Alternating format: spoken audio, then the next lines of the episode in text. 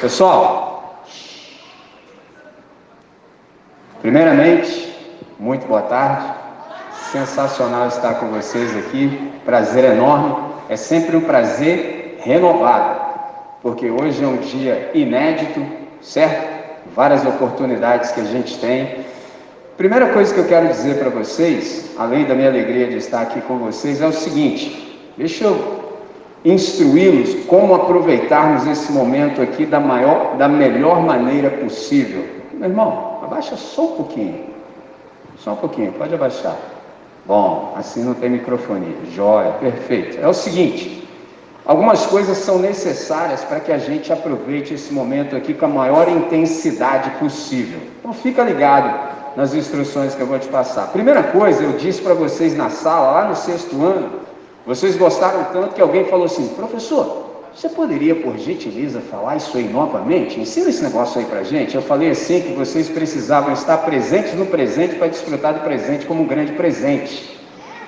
Pegou a ideia? O que, que isso significa? Que você não pode estar com a cabeça em nenhum outro lugar. Isso para nós seres humanos assim é um negócio bem difícil, cara, porque geralmente a gente está em um desses três lugares. Ou a gente está no passado, ou a gente está no futuro, ou a gente está no presente, mas não de uma maneira correta. Se a gente estiver no passado, a gente está com depressão. Se a gente estiver no futuro, a gente está com ansiedade. E se a gente estiver no presente, mas não da maneira certa, a gente está sofrendo de estresse.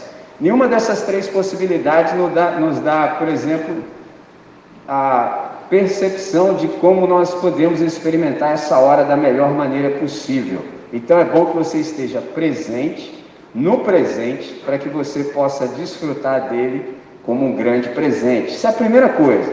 Aí, como a gente vai ler um texto bíblico, a gente precisa sempre, eu ensinei para vocês, se aproximar desse livro aqui, ó, desconfiado de que tem alguma coisa no texto que a gente ainda não percebeu. Muito embora a gente já possa ter lido ele inúmeras vezes, sempre tem riqueza nos detalhes. Se a gente estiver ligado, a gente pega. Então, a primeira coisa é presente no presente. Segunda, aproximação desconfiada. E a terceira coisa é você pedir para Deus fazer um milagre.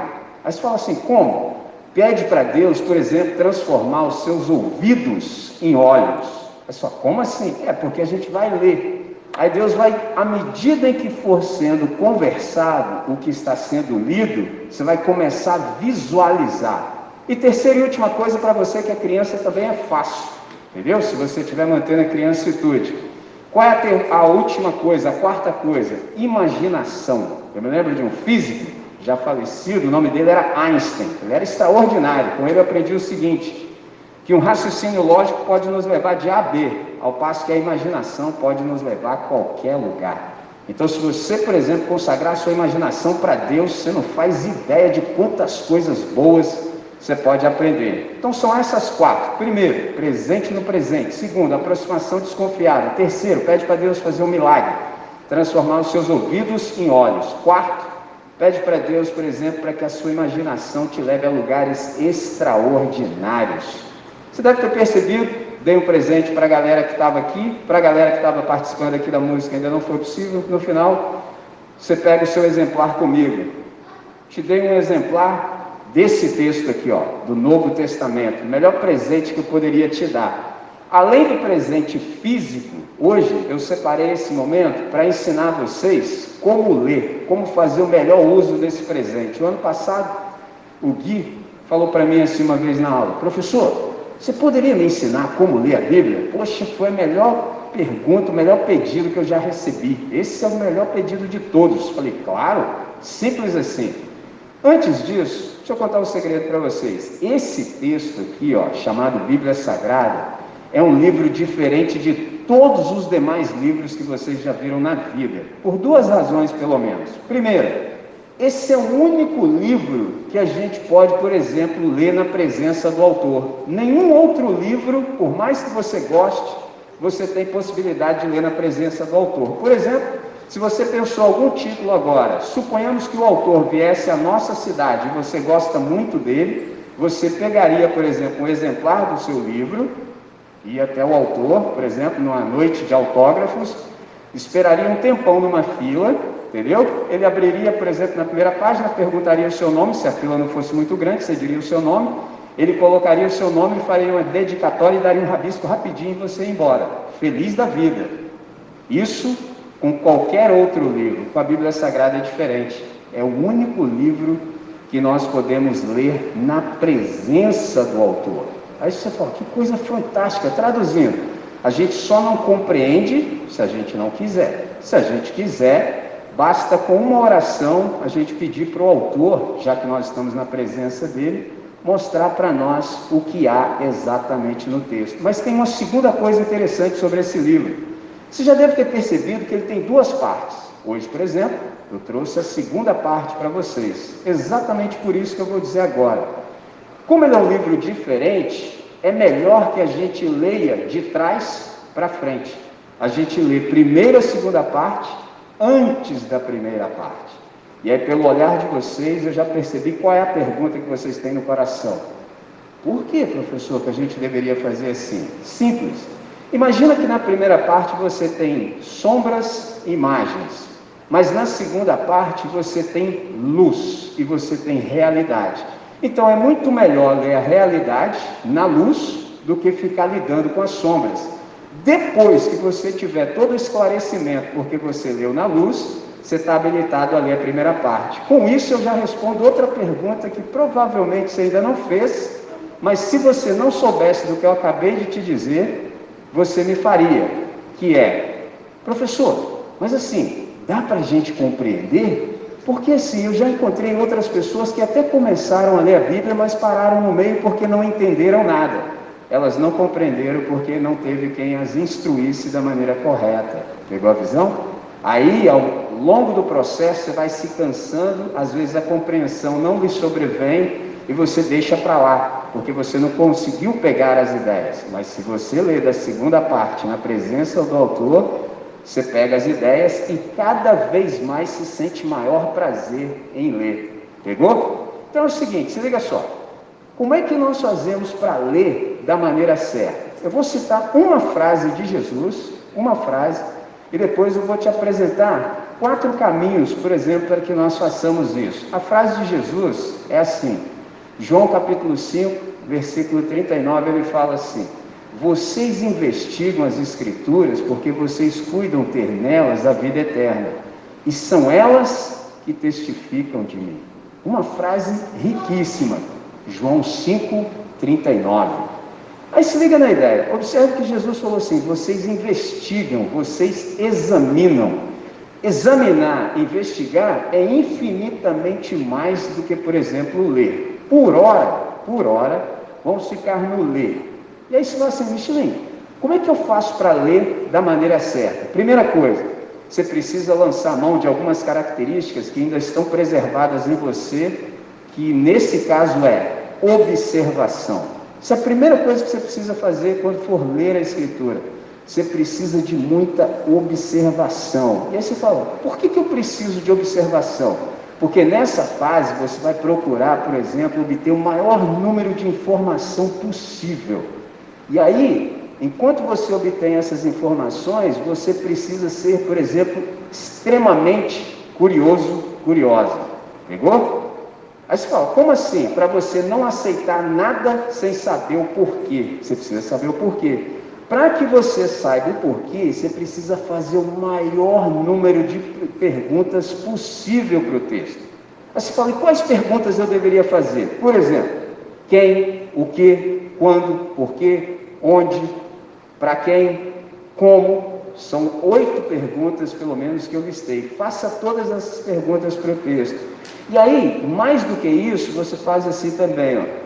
Se você se deparar com uma palavra, por exemplo, que você nunca ouviu na vida, igual quando eu converso com vocês na sala, você fala, professor, que palavra é essa aí que você utilizou? Eu falo, então vamos traduzir para que vocês peguem a ideia. Toda vez que uma palavra que você ainda não ouviu e por isso você não conhece aparecer, procure saber o que ela realmente significa. Para isso, você precisa ter uma atitude, por exemplo, de explorador. Entendeu? Você precisa aprender a investigar. Certo? Segunda coisa, aí chegou a hora de interpretar. Você já observou, já fez todas as perguntas que eram necessárias. Agora chegou a hora que você pode, por exemplo, perguntar assim: o que esse texto então quer dizer? É a hora da interpretação. O que, que o autor quis comunicar, por exemplo, com essas palavras? Como é que essas palavras aqui se harmonizam com o que foi dito antes e o que será dito depois? Aí, com essas descobertas aqui da fase anterior da observação, é possível compreender todas as palavras que o autor e o escritor utilizaram, certo? Terceira coisa, aí vem a questão da aplicação. Você já observou, você já discerniu o que, é que significa, você já interpretou, agora é hora de aplicar. Então, depois de observar, de interpretar, a gente descobre o que foi dito no tempo e no lugar em que foi escrito, e é a hora de nós nos perguntarmos: o que, que esse texto aqui realmente quer dizer? O que, que ele significa para hoje, sobretudo para a minha vida? É aqui que o milagre acontece. É aquela hora que você fala assim: Deus falou comigo. Eu já devo ter dito a vocês que quando, por exemplo, você ouve uma mensagem, pode acontecer uma coisa fantástica. Eu já devo ter dito para vocês que eu tenho amigos que são DJs. O DJ sabe fazer uma coisa sensacional que é mixagem. O que é a mixagem? Você está ouvindo uma música, certo? Está rolando a música. No meio do processo, o DJ faz um. E coloca outra música dentro da música, sem que você perceba que passou de uma para outra. Isso chama mixagem. Deus sabe fazer isso infinitamente melhor do que qualquer DJ da face da terra. Traduzindo, quando Ele quer, quando Ele gosta da reunião, Ele percebe que os corações estão atentos, desejosos de ouvir a voz dele, Ele coloca a voz dele, Ele faz uma mixagem entre a voz de quem está falando em nome dele com a própria voz dele. E aí é nessa hora que você o ouve. E quando você o ouve, tudo começa a fazer sentido. E é nessa hora que você fala assim: caramba, cara, Deus falou comigo. Pegou? Porque tudo aquilo que está sendo dito no texto faz todo sentido e tem aplicabilidade imediata para o seu momento de vida. Entendeu? É aquela ideia que eu falei para vocês que parece que o mundo parou, parece que deu uma freada assim. Às vezes seu olho, até dá uma olhadinha para o lado assim para você ver se está acontecendo com seu amigo também, mas não está acontecendo com seu amigo, só está acontecendo com você. Parece que o mundo para, dá aquela sensação de tempo suspenso, entendeu? Parece que um grande holofote se liga dentro de você e uma voz mansa, tranquila e suave começa a falar dentro dessa dimensão aqui, ó, dentro do seu coração, coisas que você jamais imaginou sobre você. Então, primeira coisa, observação. Segundo, interpretação. Terceiro, aplicação. Quarto, mas não menos importante, última coisa, oração. Aí você fala, André, por que, que a gente precisa orar? Simples, para que a gente possa viver de acordo com aquilo que a gente compreendeu. Porque não faria sentido nenhum a gente ouvir, mas não viver a partir daquilo que a gente já compreendeu. Agora tem um detalhe: somente pessoas, por exemplo, que ainda carregam as características que vocês têm, oram. Criancitude. Só quem é como criança faz oração. Pessoal, como assim, André? É simples. Só ora quem se reconhece, por exemplo, dependente. Quem não é dependente nunca vai fazer oração. Por que, que ele não faz oração? Porque ele acha que ele mesmo dá conta. Entendeu? Ele acha que ele consegue fazer. Agora, quem é dependente de Deus sabe que não há possibilidade de se fazer absolutamente nada bem feito sem a participação direta de Deus. Há um texto, próprio João, capítulo 15, verso 5, palavras do Senhor, que ele falou assim: Sem mim, nada podeis fazer. O contrário disso também é verdade. Comigo, tudo é perfeitamente possível.